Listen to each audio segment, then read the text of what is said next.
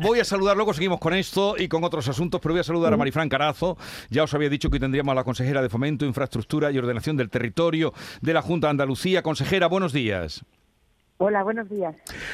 A ver, varios asuntos que queríamos mm, tratar con usted. Eh, bueno, el primero, este asombro que hemos tenido, que tuvimos ayer, cuando después de, la venida de la ministra y de eh, estar tan de acuerdo en que el 50% para la línea 3 del metro de Sevilla, ahora haya surgido esta controversia, esta discrepancia sobre la manera de pagar cada uno su parte, que eh, pues usted nos dirá qué es lo que ha pasado. No le dejan pagar con los fondos eh, FEDER, ¿no? La parte que le toca a la Junta.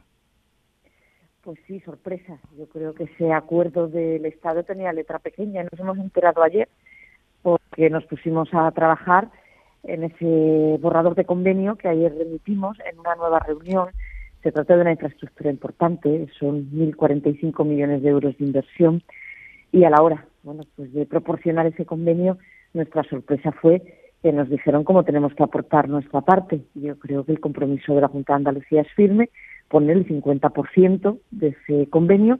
La ministra dijo que por cada euro un euro, eso significa el 50%, y a la hora, bueno, pues de proponer la firma para poder licitar cuanto antes al menos el ramal técnico y empezar la obra en este ejercicio, como nos comprometimos, bueno, pues nos indican cómo tenemos que financiarlo y que no podemos poner fondos europeos. Los fondos europeos son de los andaluces, forman parte del presupuesto de la Junta de Andalucía.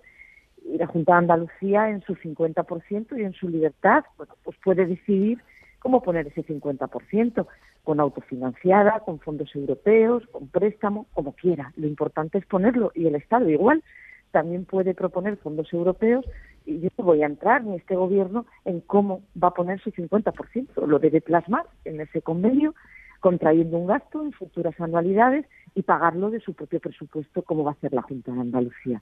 Luego yo creo que el gobierno de España lo tiene que explicar, que deje de enredar. Si era la letra pequeña, que lo explique en Sevilla, que lo explique a los sevillanos y que nos diga por qué no se puede aportar fondos europeos cuando todas las infraestructuras se han construido gracias a esos fondos de Europa. Y entonces ahora cómo queda eh, la línea 3 del metro de Pinomontano a El Prado, que, que en fin, eh, aquí con mis compañeros también, que, que, se presentó como que aquello pues se daba un paso importante. ¿Cómo queda ahora esa situación, consejera?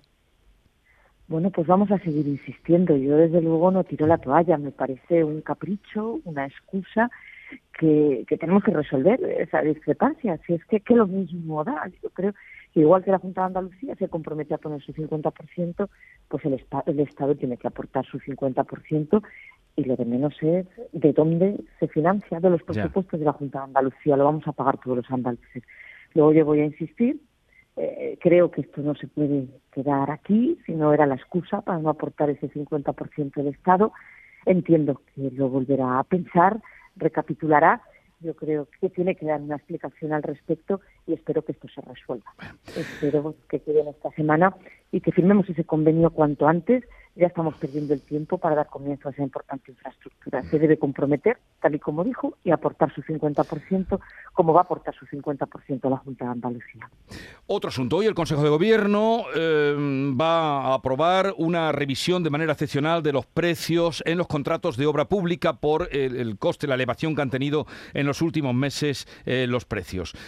¿A quién, hasta dónde alcanza esa revisión? ¿Es eh, obras de construcción? Cuéntenos usted. Bueno, este ha sido un compromiso del presidente de la Junta de Andalucía. Desde hace meses veníamos reclamando una solución, lo hemos hecho todas las comunidades autónomas. El presidente Juan en la conferencia de presidentes, es verdad que el decreto que ha aprobado el Estado ha llegado tarde, cuando ya encontrábamos los primeros síntomas de obras que corrían riesgo de paralizarse, contratos que no llegaban a firmarse y corto y por tanto el Gobierno de la Junta de Andalucía lo que ha hecho es adherirse a esa propuesta del Ministerio, pero con el decreto que aprobamos esta mañana en el Congreso, en el Consejo de Gobierno, ampliamos, ampliamos su finalidad para dar cobertura también a las obras menores que se ejecutaron en 2021, para también cubrir a los ayuntamientos, diputaciones, a las universidades, que se quedaban ajenos en el decreto del Estado, que también licitan obra pública y que también el sector, porque hemos ido de la mano y con el acuerdo del sector, para mejorar ese texto, pues nos hacía referencia.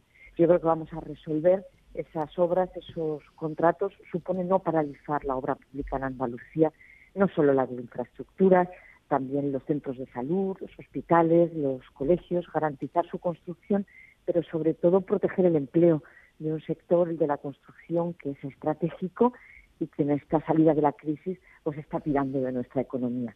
Yo creo que es una buena noticia para el sector. Lo que supone es que no se va a parar esa obra pública en Andalucía, que vamos a poder garantizar su continuidad, especialmente en aquellos contratos que se vienen ejecutando y que dieron comienzo en 2021. Otro asunto, consejera, el tranvía de la Bahía de Cádiz, San Fernando y Chiclana, mm, ya sé que están haciendo pruebas. Em, ¿Cómo será? ¿Cuándo comenzará el servicio?